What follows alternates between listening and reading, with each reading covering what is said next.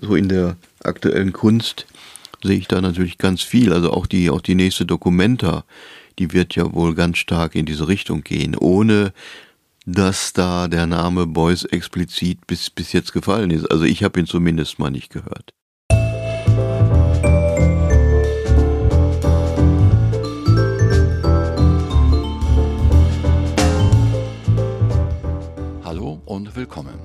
Hamburg Arts, das ist ein Podcast mit Themen und Geschichten aus der Kunstwelt. Und ich bin Kai Detlefs, Journalist in Hamburg.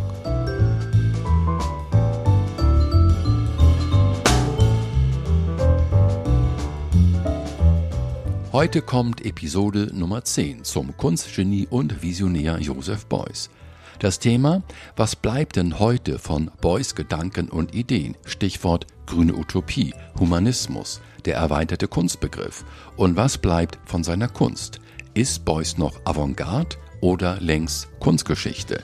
Darüber rede ich wie immer mit Beuys ehemaligen Assistenten, heute Galerist in Hamburg. Ich begrüße Sigi Sander. Ja, Sigi, es geht heute um diese ja ganz besondere und wichtige Frage, was ist geblieben von Joseph Beuys und seinen Ideen und von seiner grünen Utopie? Ja, also mir geht es ja so, dass mir jetzt heute, also mit diesem Abstand von fast 40 Jahren, dass mir einfach nochmal ganz klar wird, was es bedeutet, Avantgarde-Künstler zu sein. Dass also viele Sachen, die ich ja damals im Umfeld von Beuys so als junger Mann gehört habe, erlebt habe, gesehen habe, dass man es so als, ja, dass man gesagt hat, ja, klar, wenn wir nicht aufpassen, dann haben wir eine Zukunft, die so und so aussieht. Heute, nach einer viel kürzeren Zeit, als ich gedacht habe, sind wir ja mittendrin in dieser Zukunft, die ja damals schon nicht nur von Beuys, sondern von vielen, die sich damit beschäftigt haben, prognostiziert äh, oder prophezeit worden ist. Und von daher würde ich sagen, es ist alles völlig aktuell, es ist völlig äh, akut. Ähm, da ist ja die, die Kunst von Beuys, ist ja eigentlich nur das Vehikel, mit dem das alles sichtbar gemacht wird. Du sagst, es war damals ähm, Avantgarde. Ähm, wie würde man es heute bezeichnen? Ja, also Avantgarde bedeutet ja Vorreiter. Das ja. heißt also, ähm, ja, sagen wir im biblischen Sinne würde man vielleicht von von einem Propheten reden oder so, aber das, das finde ich hier unpassend. Aber es ist einfach jemand, der so weit in die Zukunft blicken kann, dass die anderen irgendwo äh, oder sagen wir mal ein Gros der, der Menschen aus dieser Zeit noch überhaupt keine Vorstellung davon haben, was, was dieser Mensch sieht oder fühlt oder empfindet. Ne, das ist für, für mich dann halt Avantgarde. Ne, dass man, dass man sagt, wenn wir so weitermachen, dann. Oder, ne, oder es ist doch jetzt schon abzusehen, das und so. All diese Geschichten, wo man immer sagt, ja, ja, ja, ja, klar, das ist dann vielleicht mal in 100 Jahren, 200 Jahren, so, und wer weiß, was bis dahin passiert. Aber das alles so ja, was soll ich sagen, so, so schnell, dass die Zukunft so schnell da ist und wir jetzt mit all diesen Problemen zu, zu tun haben und noch gar nicht wissen, wo das alles, äh, worauf das alles hinausläuft. Das, das ist es ja. Ne, sondern wir haben immer, oder ich habe zumindest mal gedacht, ja, ja, wir, wir kämpfen jetzt hier, wenn wir die Grünen gründen und bestimmte Forderungen haben, wir kämpfen jetzt für unsere Kinder oder für, für, die, für die Welt unserer Kinder und Kindeskinder, ne? aber plötzlich betrifft, uns, betrifft es uns ja, zu, zu Lebzeiten. Ne? Und ja, da muss ich zugeben, das habe ich so auch nicht erwartet. Und von daher muss ich sagen, also für, für mich ist der Beuys in allem ja so aktuell wie, wie nie eigentlich. Vielleicht sogar heute noch aktueller als in den 80er Jahren. Was waren denn für dich damals in jungen Jahren also so diese, diese zentralen Gedanken? Wo, worum ging es dir? Worauf hast du geblickt?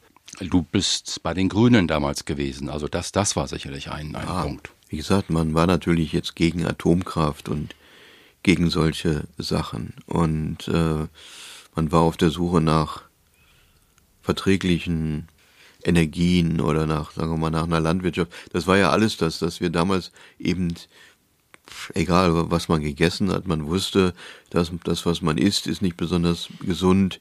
die, die, die, die Kleidung, die man trägt, ist nicht unbedingt besonders gesund und ähm, vor allem auch die Bedingungen, unter denen diese Sachen hergestellt werden, die sind also nicht, nicht sehr, sehr menschenfreundlich und, und, und. Also irgendwie wusste man das alles, aber ja, aber im Grunde, zumindest, mehr, zumindest mal ich als junger Mensch, ich habe mir das alles nicht so in dem Ausmaß vorstellen können. Und diese Globalisierung, die ist ja nun heute, ja, die ist ja sowas von, von da. Ne, das, also früher war, war China so weit, weit, weit, weit weg. Da war der Mond, der war uns ja näher als, als China. Ne? Und heute ist es so, dass wenn, wenn hier eine Baustelle nicht vorangeht, dann liegt es daran, dass in China irgendwie die Produktion nicht, nicht vorangeht oder dass irgendein Schiff mit den Sachen, die hier benötigt werden, ja, irgendwo feststeckt oder, oder, oder es sonstige Probleme gibt. Also wir sind, die Welt ist ja so weit, sowas von zusammengewachsen und zu einer Welt ge geworden. Also das ist, das hätte ich mir so in der Form auch nicht, nicht vorstellen können. Es gab ja im Laufe der berühmten Dokumenta 6, Honigpumpe am Arbeitsplatz, da gab es ja 100 Tage lang diese Diskussion und all solche Themen.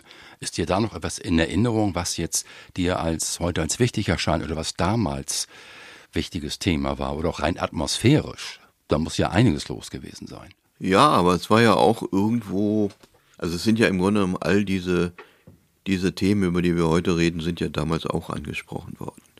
Na, da waren da kamen dann also Leute aus, aus Borneo, denen also die Regenwälder abgeholzt wurden, weil da irgendwelche internationalen Firmen da, keine Ahnung, was da angepflanzt haben. Firmen, die für die Rüstung gearbeitet haben, die also nicht weiter für die, für die Rüstung arbeiten wollten. Ähm, ja, wie gesagt, das Thema ökologische Landwirtschaft, also Produktion von allem Möglichen. Das kam ja damals auf, also auch natürlich dann überhaupt der Gedanke, dass es neben den bestehenden Parteien noch eine, eine neue Partei schaffen könnte, politischen Einfluss zu kriegen. Gab es eigentlich, hattest du Gespräche oder kennst du ja Sätze von Joseph Beuys, die bei dir hängen geblieben sind? Dinge, die Joseph Beuys gesagt hat? Ja, ich habe für, für mich einfach so das Gefühl, ich habe, ich hatte das Glück, über mehrere Jahre ja sowas wie Privatunterricht bei, bei Boys zu, zu kriegen. Also, dass ich einfach, ähm, wenn man um ihn herum war, also der sprudelte ja vor, vor Ideen, der sprudelte ja vor, vor tollen Sätzen, der war sehr musikalisch. Also ich, also irgendwo war, war es ja nie langweilig mit ihm. Also auch wie gesagt, also heute wird mir auch nochmal klar, wie musikalisch der Beuys war, wie gerne er auch gesungen hat. Ne? Da gibt's ja so, was weiß ich, das muss er wohl auch schon während, während seiner äh, Zeit als Akademieprofessor gemacht haben, dass er also gerne durch die Gänge der Akademie ging und da lauthals gesungen hat. So, ne?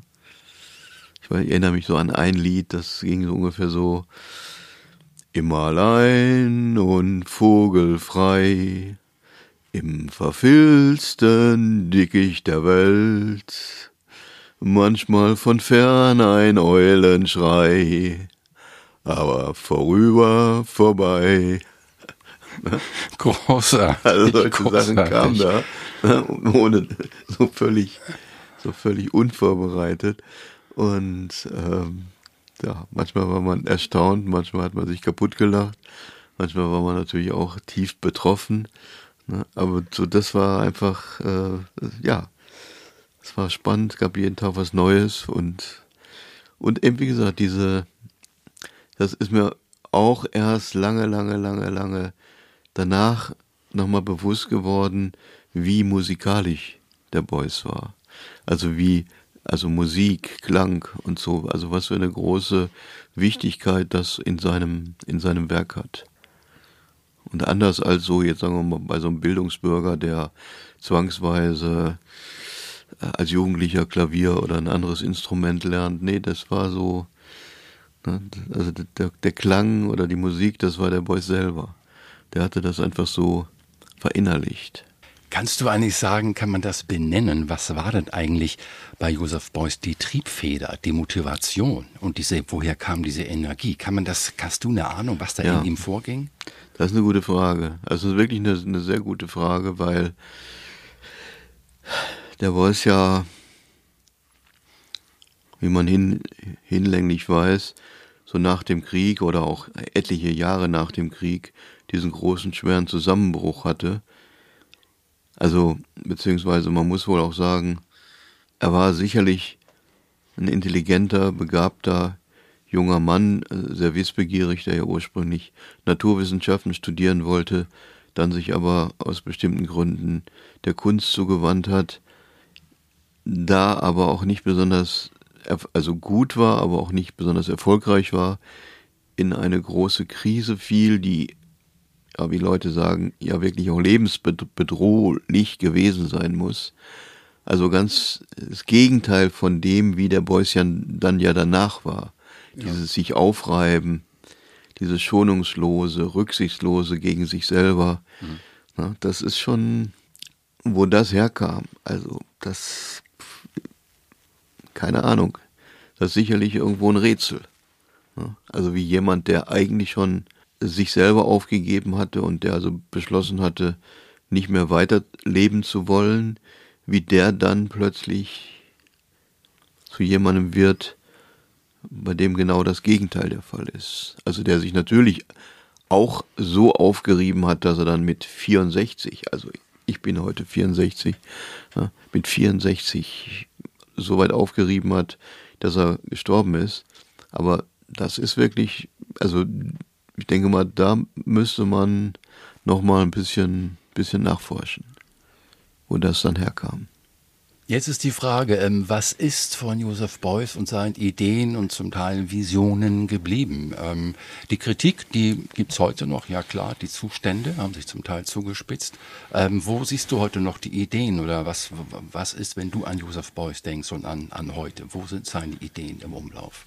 Ja, also wo sind die im Umlauf? Also oft Oft ist es ja so, dass ich zum Beispiel bei, bei vielen künstlerischen Beiträgen denke, naja, das ist irgendwie, also ohne den, den erweiterten Kunstbegriff, also ohne die Idee des erweiterten Kunstbegriffs Begriffs gäbe es wahrscheinlich diesen Künstler oder dieses Kunstwerk gar nicht.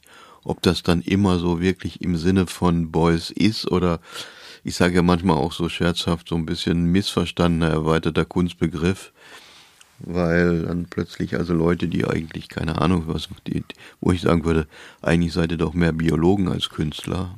Ne? Ähm, da ist so in der aktuellen Kunst sehe ich da natürlich ganz viel. Also auch die auch die nächste Dokumenta, die wird ja wohl ganz stark in diese Richtung gehen, ohne dass da der Name Beuys explizit bis bis jetzt gefallen ist. Also ich habe ihn zumindest mal nicht gehört.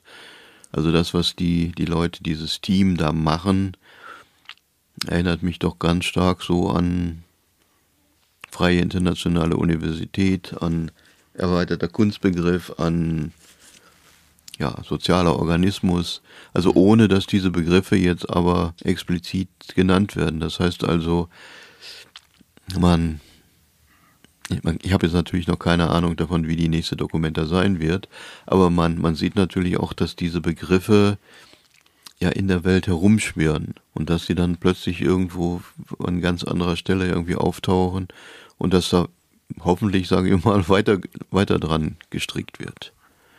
Ja, das muss man dann, dann sehen. Es gibt diese Idee und den Satz und die Vorstellung von Joseph Beuys, dass ja die Veränderungen stattfinden sollen, also aus der Kunst heraus, mit den ja. Mitteln der Kunst, äh, Thema 7000 Eichen. Ähm, wie siehst du das? Wo ist das gelungen? Wo kann das gelingen? Was ist an diesem Gedanken dran? Ja, es ist nicht, nicht nur das. Ich habe jetzt neulich irgendwo nochmal irgendwie bei, bei Einstein sowas nachgelesen, oder nicht nachgelesen, sondern irgendwo ein, ein Zitat gehört, das ungefähr so geht, dass man also, ja, ich, ich sage das jetzt mal so mit meinen Worten, dass man im Grunde genommen nur stark genug Energien erzeugen muss, die stark genug sind, dass daraus Materie entsteht. Und das ist ja das, was im, im, im, Kunstbe also im, im Kunstbereich jeden Tag passiert. Dass also ein Künstler jetzt im Klischeehaften vor der weißen Leinwand steht, da ist nichts.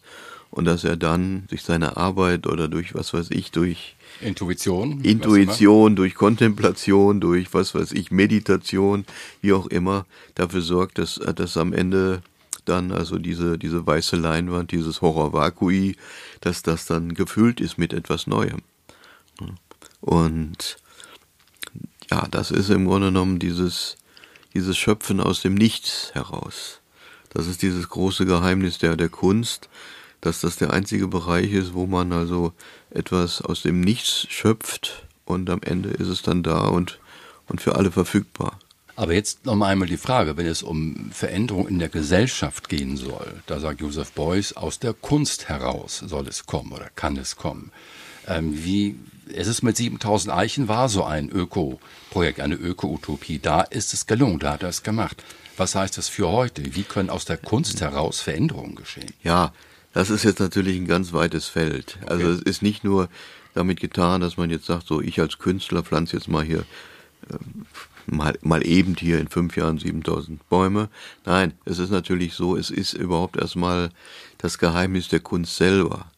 Und das, was eigentlich, was eigentlich in der Schule Bestandteil des Unterrichts sein sollte, wie Rechnen, Schreiben, Lesen, sollte noch viel mehr, also Kunst dazu gehören. Kunst wird immer äh, so behandelt, so was weiß ich, so als das Fach, wo man sich dann ein bisschen erholt von diesen großen, schweren Fächern wie, wie Mathematik und Chemie und Physik und so weiter.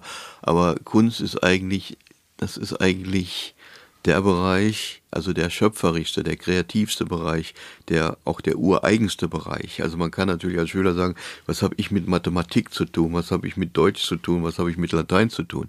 Bei, bei der Kunst ist es so, dass die Fähigkeiten, die man also durch einen soliden Kunstunterricht bekommt, das sind natürlich Fähigkeiten und Werkzeuge, die man an, an, an die Hand bekommt, mit dem man im Extremfall die Welt verändern kann. Das ist damit gemeint. Jetzt müsste man da lange drüber, also über einzelne Sachen reden, ne? aber äh, in der Lage zu sein, sein, sein, sein Gegenüber im Naturstudium zu, zu malen. Ne? Also einfach nur in der, in der Lage zu sein, na, da sitzt mir, mir jemand gegenüber und ich lerne im Laufe der Jahre dieses Gegenüber einfach so zu malen, wie es da ist. Das ist schon, das ist schon ähm, Erkenntnis, eine Meditation, wie immer man das jetzt nennen will, ne, die, wenn das jemand kann, wenn das jemand gemacht hat, die ist natürlich, die ist natürlich umwälzend, muss man sagen. Ne, also in der, in der Kunst ist für, für mich also eine richtige Kunst, nicht dieses laissez-faire und schlabber schlabber, das heute so überall praktiziert wird, sondern also wirklich dieser, ich sag jetzt mal etwas provokant, dieser knallharte Kunstunterricht, wo man also wirklich noch beigebracht kriegt, wie wie zeichne ich jemanden, welche Bedeutung haben Farben, äh, Formen und so weiter und so weiter, so wie das ja auch bei Kandinsky und bei, bei vielen anderen nachzulesen ist. Ne? Also diese Erkenntnisse, die man da bekommt, die sind natürlich, die, die kann man, die kann man und die wird man dann, wenn man einen vernünftigen Kunstunterricht bekommen hat, wird man die im Leben in der Welt einsetzen können so wie man Rechnen, Schreiben, Lesen oder Fremdsprachen benutzen kann. Und das ist heute, sagen wir mal, vielleicht sogar heute wird es noch mehr verhindert, weil damit natürlich auch der Freiheitsbegriff des Menschen, ne? also Menschen, die einen Kunstunterricht, einen guten Kunstunterricht bekommen, das sind dann auch, das, das sind in meinen Augen auch freie Menschen. Und da sind wir wieder bei diesem merkwürdigen Phänomen. Ich habe gerade also meine Freundin mit ihrem, mit ihrem siebenjährigen Enkel zu Besuch. Und wenn man dann sieht, wie viel Freiheit so ein, so ein Kind noch hat, dann muss man eigentlich sagen, ja, da müssen wir doch wieder hin. Na, da müssen wir doch wieder hin, dass man nicht sagt, ja, aber so eine Sonne, die ist gelb und äh, eine Wiese, die ist grün, ne, sondern wo, na, wenn jemand, so, ein Kind, dem ist das völlig wurscht, der hat überhaupt keine Dogmen und gar keine Vorschriften und das macht alles so, wie es, wie es will, frei Schnauze. Ne? Und, und so wie, wie gesagt, so wie Picasso gesagt hat, ich habe 20 Jahre gebraucht, um zu malen wie Picasso, aber ich habe 80 Jahre äh, gebraucht, um zu malen wie ein Kind. Ne? Also das ist auch so ein, da gibt ganz so viele, also wie gesagt, ich will auch damit sagen, der Beuys ist ja nicht der Einzige, der ähm, all diese Sachen gesagt hat, gefordert hat, erkannt hat. Na, sondern der Beuys ist ja für jetzt erstmal nur so, so, eine, so eine Art Sammelbecken, der das so, so viele kleine Details zusammengefügt hat zu, zu, zu dem, was er dann genannt hat, ich sage jetzt mal salopp, erweiterter Kunstbegriff. Aber die gleichen Sachen findet man ja bei Franz Marc, die findet man bei, bei Kandinsky, die findet man, was weiß ich, ich na, bei Piet Mondrian, wo auch immer. Na, wenn man, wenn man als Kunsthistoriker, wenn man sich mit denen beschäftigen würde, würde man ja auf ganz viele Ideen stoßen, die heute, sagen wir mal, im, ja, dem Beuys zugeschrieben werden oder so. Aber Ne? Also, das ist, was, ne? also Franz, Franz Marc, äh, der gesagt hat, na, wir müssen so lange kämpfen, bis wir unsere Ideen auf der Straße wiederfinden. Da könnte man sagen, ja, das ist äh, 7000 Eichen findet man heute auf der Straße wieder. Na, oder na, die Beuys wieder dann den Lehmbruck erwähnt hat und so und dann auch davon geredet hat, dass die Flamme weitergereicht werden muss. Das ist ja auch so ein, so ein Bild dafür. Also um jetzt einfach auch mal von Beuys und so der Verherrlichung und so, dass der Jahrhundertkünstler und so weiter, natürlich, ganz klar. Aber das, was der Beuys so, sagen wir mal, so, so knallhart und scharf herausgearbeitet hat, in seiner Arbeit als Bildhauer, ja, das ist, das findet man bei, bei, bei vielen anderen Künstlern, Ne, angefangen von Leonardo da Vinci oder selbst bei, bei den Höhlenzeichnungen der Steinzeitmenschen oder so, da sind diese Sachen ja auch schon vorhanden, wenn man in der Lage ist, sie richtig zu, zu sehen und richtig zu, zu lesen reden wir über Joseph Beuys und seine Kunst. Was ist denn von der Kunst geblieben? Es gab all diese, nennen wir es Skandale, diese besonderen Events, wo dann wieder einmal Joseph Beuys etwas gezeigt hat, verkauft hat. Man hat es dann auch äh, den teuersten Sperrmüll aller Zeiten genannt. Heute sind es Millionenwerte. Also was ist mit der Kunst von Joseph Beuys heute? Ja, ich denke mal, ähm, dass heute also kein bedeutendes Museum der Welt auskommt, ohne da irgendwo ein, ein Werkkomplex von, von Beuys zu haben. Und das sieht man jetzt ja auch, dass das also diese, diese neuen, also zum Beispiel der asiatische Markt, die sind ganz scharf darauf, also Beuys Arbeit zu bekommen, zu kaufen. Äh, wahrscheinlich wird es irgendwann dann auch in, in den arabischen Ländern weitergehen, Dubai und so weiter. Also ich denke mal, keine Sammlung der Kunst des 20. Jahrhunderts kommt ohne Arbeiten von Beuys aus. Also das ist, denke ich mal, ganz selbstverständlich. Aber das sind eben auch nur die Sachen, die dann in den Museen sind. Also das ist, also Beuys ist heute ja eigentlich überall, überall präsent und auch, was was ich jetzt, es hat ja vor ein paar Jahren gab es diesen Film von dem Andres Pfeil und dann hat nochmal wieder eine ganz neue Generation, die den, den Boys plötzlich, also haben den Boys da anhand von Filmmaterial, von Fotomaterial gesehen und von Tonmaterial und waren ganz erstaunt darüber, wie modern das ist, wie, also sagen wir mal, wie aktuell, aber auch wie, wie humorvoll, wie, wie lustig. Ne? Also viele haben sich gar nicht vorstellen können, dass der Boys bei aller Tiefe ähm, der, der, der Arbeit, ähm, dass der da so, so ein, so Humor dabei haben kann. Ne? Und erleben den irgendwie als jungen, frischen Künstler. Ja, also von, von daher, also ich bin da natürlich sehr, sehr voreingenommen, weil ich habe mein ganzes, ich bin geprägt durch Beuys, mein ganzes Leben äh, dreht sich um Beuys. Äh, ich lebe letztendlich davon, dass ich Beuys Arbeiten kaufe und verkaufe, dass ich darüber rede, dass ich da, was weiß ich, Leihgaben in Ausstellung gebe. Aber ich finde, also Beuys ist nach wie vor aktuell und ich erlebe auch, dass es also ganz, ganz viele Sachen gibt, die ich selbst also heute auch noch nicht mit dem Abstand so richtig begreife oder erklären kann.